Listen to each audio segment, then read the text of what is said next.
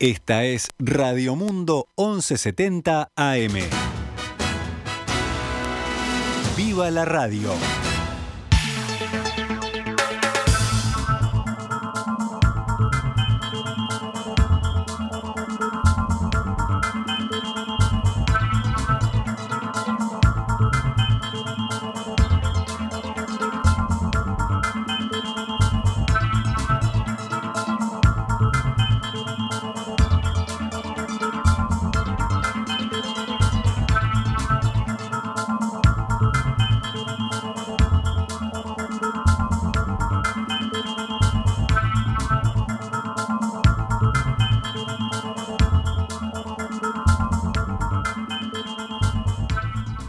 12 horas 19 minutos, damos comienzo a una nueva edición de Noticias al Mediodía en este lunes, lunes 9 de agosto del año 2021, un lunes lluvioso, frío, muy invernal.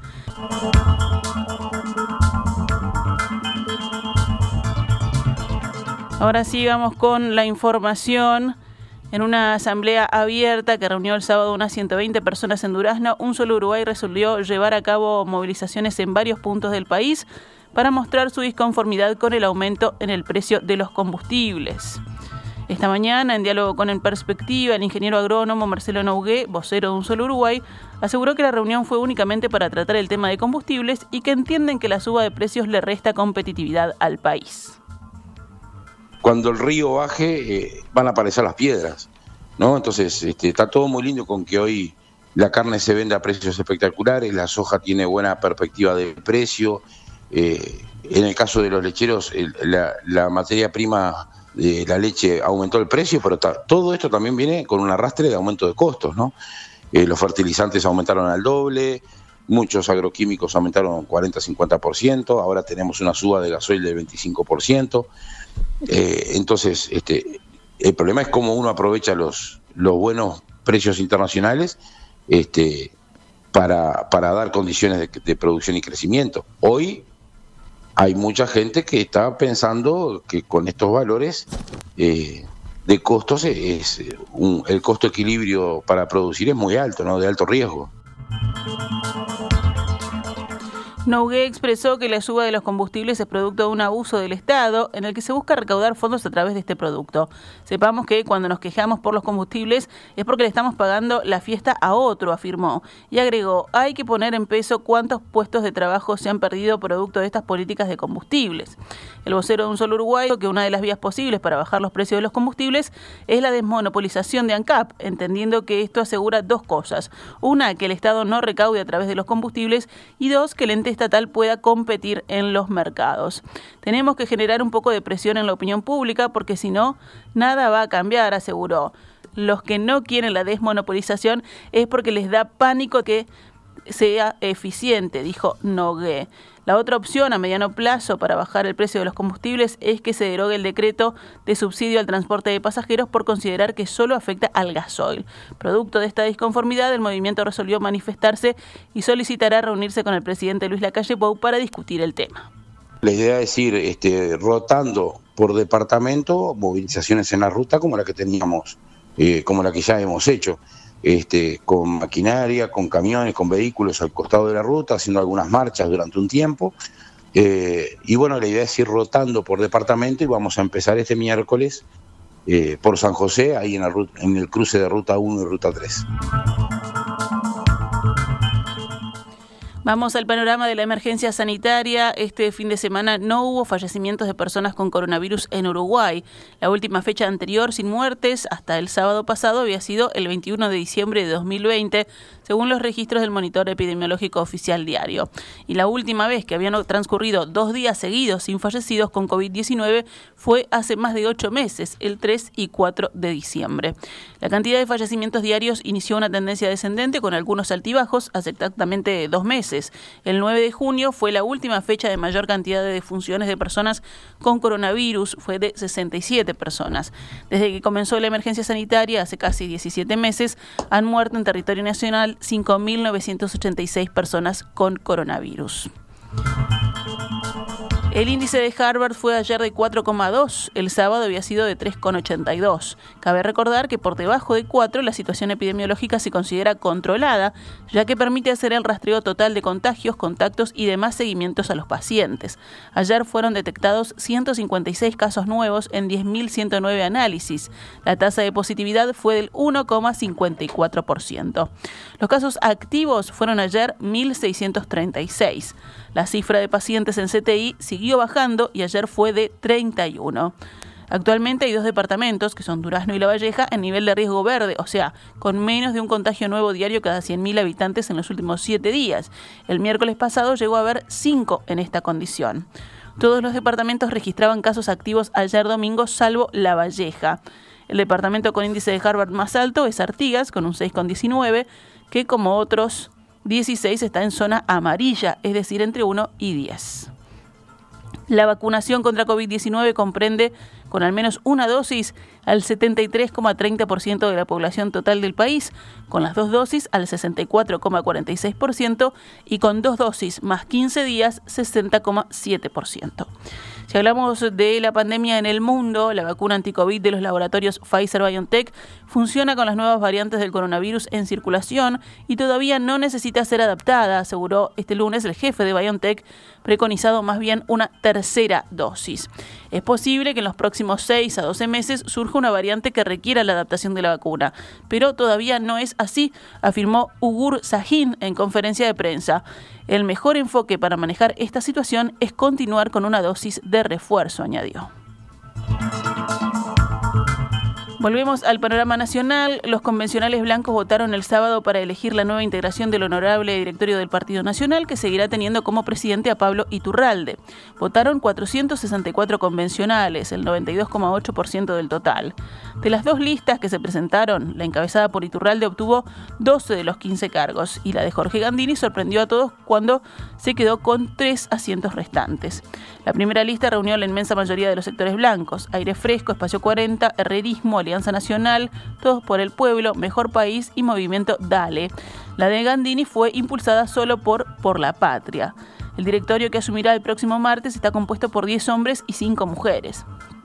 Pablo Iturralde, Carmelo Vidalín, Macarena Rubio, Juan Sartori, Sebastián Andújar, Lucía Minuti, Carlos Camí, Armando Castañ Debat, Graciela Guido, Gerardo Amarilla, Nicolás Olivera, Valentina Dos Santos, Jorge Gandini, Omar Lafluf y María Eugenia Elso.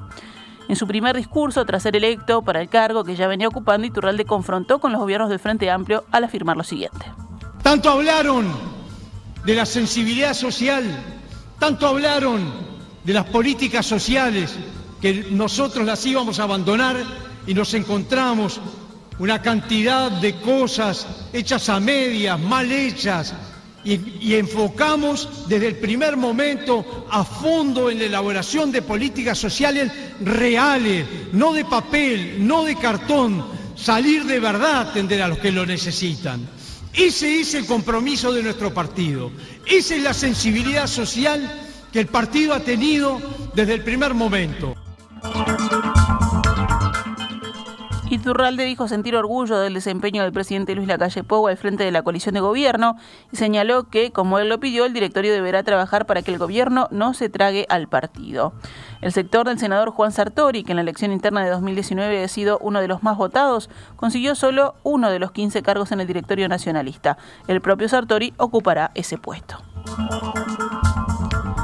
El plenario nacional del Frente Amplio, realizado el sábado, tomó tres decisiones. Designó a María José Rodríguez como coordinadora transitoria del partido, junto a Ricardo Erlich, aprobó el ingreso de tres nuevos grupos y fijó la fecha del 5 de octubre para la realización del Congreso Nacional. Rodríguez integra la Mesa Departamental de Río Negro y es delegada de bases por ese departamento. Si bien pertenece al Partido Socialista, fue presentada por las bases del interior. Los tres nuevos grupos ingresados al Frente Amplio a nivel nacional son Fuerza Renovadora, Banderas de Liber e Izquierda en Marcha. Atendiendo a la excepcionalidad de la pandemia como dificultad para conseguir las firmas exigidas por los estatutos, el plenario otorgó un plazo de un año para que las agrupaciones postulantes a ingresar puedan conseguir esas adhesiones. Se trata de lista amplia de la intendenta Carolina Cose, par de la diputada Cristina Lustenberg y plataforma del exdirector de la OPP Álvaro García. El único tema sobre el que no se alcanzó un acuerdo fue el de las elecciones internas. Hay un grupo de sectores que, según la diaria, es mayoría favorable a elegir el próximo presidente en elecciones con adhesión simultánea de los votantes en diciembre. Por otro lado, el Partido Comunista y algunas bases de Montevideo prefieren elegir a un candidato único en el Congreso del 5 de octubre. La definición quedó para el próximo 28 de agosto, cuando se levantará un nuevo cuarto intermedio que se solicitó este sábado. El plenario del Frente Amplio aprobó además una declaración que rechaza la política social y económica del Gobierno Nacional. Según el texto, una grave crisis económica y social con consecuencias que pueden ser duraderas e irreparables para nuestro país se ve agravada por la decisión política del actual gobierno de procesar en medio de esta situación el mayor ajuste de nuestra economía de los últimos años. El FA considera que el proyecto de rendición de cuentas enviado por el Gobierno al Parlamento y el presupuesto dejan en claro que privilegian a unos pocos y menoscaban los derechos de la población más humilde.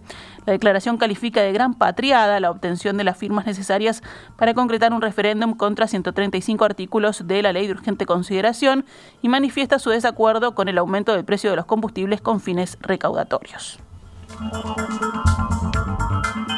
Vamos con otros temas del panorama nacional. El Sindicato de Trabajadores de Coca-Cola resolvió el miércoles de la semana pasada un paro de siete días con inactividad total. La medida está motivada por el despido de 34 trabajadores de Montevideo y de Salto, enmarcado en un proceso de reestructura de la compañía. El presidente del gremio, Pablo Cabrera, explicó hoy al programa Desayunos Informales de Canal 12 por qué se resolvió esta medida y qué piensan hacer si las negociaciones no se destraban mayor cantidad de reubicaciones, pero en sí no es la totalidad de los trabajadores, por la cual para nosotros sigue siendo insuficiente, entendiendo que tenemos que reubicar a la totalidad de los trabajadores. Ya tenemos votado desde la semana pasada eh, por un Congreso Nacional de, delegados que incluye a todo el territorio uruguayo un, paro de, inactividad durante siete jornales corridos este, por esta situación. Según Cabrera, el 16 de agosto un empresario asumirá como encargado de una planta distribuidora en Salto y tiene previsto echar a 18 funcionarios para poner en su lugar a personas de su confianza. En la capital, en tanto, serán despedidos 16 trabajadores de la planta de Carrasco por una nueva modalidad de trabajo que se implementará. Con esta medida se busca afectar el abastecimiento, sabemos que puede tener un impacto, pero de igual manera puede tener impacto en las familias que tenemos en juego si quedan sin fuentes de trabajo. Hay que reiterar que acá no hay una situación de notoria mala conducta o de dificultades muy particulares, dijo Cabrera. Cerramos con otras noticias. En la madrugada de este lunes atentaron con una bomba Molotov contra la Fiscalía de Bella Unión. El fiscal de corte Jorge Díaz informó que la noticia informó esta noticia a través de su cuenta de Twitter y dijo que no hay lesionados, sino solo daños materiales. Esto es un cambio cualitativo negativo en la seguridad de nuestra gente, afirmó. Hemos reclamado sin éxito presupuesto para dar seguridad a nuestros funcionarios, señaló Díaz. No nos van a mover un ápice en nuestra determinación de investigar los delitos y perseguir a los delincuentes, pero necesitamos presupuesto para garantizar la seguridad de quienes están en la primera fila del combate, aseguró.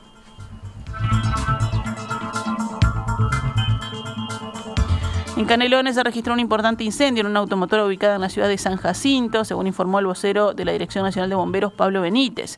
El incendio, que comenzó a las 2 y cuarto de la mañana en un local ubicado próximo a Ruta 11 y 7, se expandió por el local e incluso, según informaron, el fuego comenzó a salir por los ventanales. Se hicieron presentes efectivos de tres destacamentos diferentes y en 45 minutos se pudo extinguir el foco. Se afectaron vehículos livianos que estaban en el patio exterior de la automotora y en concreto fueron 10 vehículos dañados en total, cuatro de ellos de forma total y los seis restantes de forma parcial. No hubo lesionados ni heridos productos de las llamas.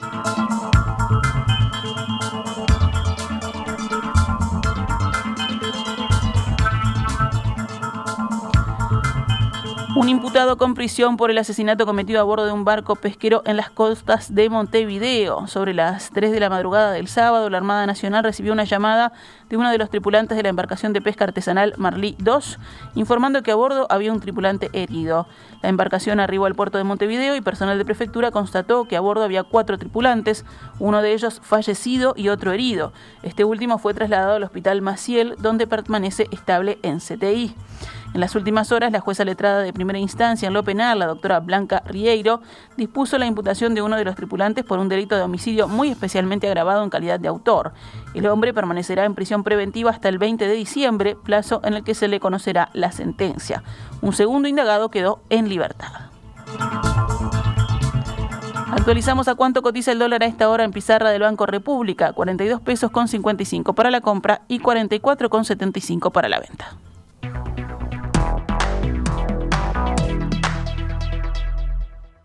Esta es Radio Mundo, 1170 AM.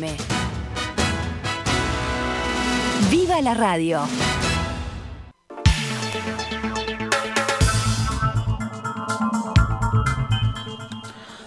Rápidamente vamos con una más del panorama internacional. En Estados Unidos, el secretario de Estado Anthony Blinken aseguró que la humanidad no puede retrasar más la adopción de medidas ambiciosas contra el cambio climático tras la publicación de un informe de la ONU sobre la rapidez del calentamiento global. Como informamos hoy más temprano, el informe aprobado por 195 países que lleva años elaborándose pone en evidencia la indecisión de los gobiernos ante la creciente evidencia de que el cambio climático es una amenaza existencial. Este momento requiere que los líderes mundiales, el sector privado y los individuos actúen juntos con urgencia y hagan todo lo necesario para proteger nuestro planeta, dijo Blinken en un comunicado. No podemos retrasar más una acción climática ambiciosa, añadió.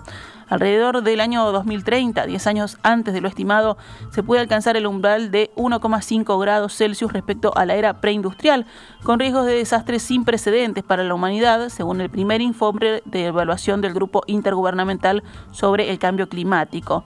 Con solo 1,1 grados centígrados de calentamiento hasta el momento, una cascada ininterrumpida de desastres meteorológicos mortales potenciados por el cambio climático ha barrido el mundo este verano, desde olas de calor que derriten el asfalto en Canadá hasta incendios forestales que arrasan en Grecia y California.